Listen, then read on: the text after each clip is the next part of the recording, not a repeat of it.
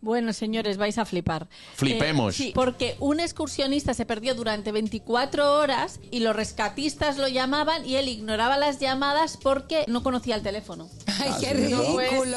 Esto fue en las montañas rocosas, creo que era, creo que era estadounidense. Ah, ok.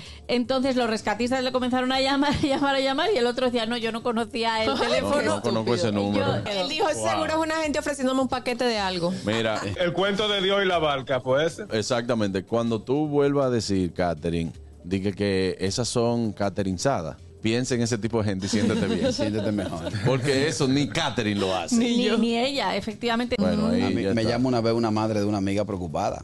Ajá. La amiga sale a las 5 de la tarde y se supone que ya a 5 y 40 debe estar en la casa. Ajá. Me llama, son las 6 de la tarde y no ha llegado y no coge el teléfono. Digo, ¿a qué hora ella sale? Pero veinte a las minutos. 5, 6, 7. Si a las 8 no llega, vuelve y llámame. Llegó a las 8 y me pregunta la doña, venga acá, ¿y por qué usted sabía que yo iba a llegar a las 8? Le digo, doña, en la cabaña son 4 horas.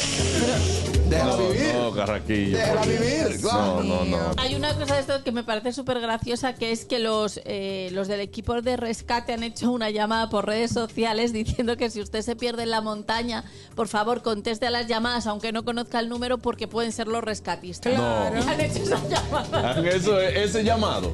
El gusto, el gusto de las 12.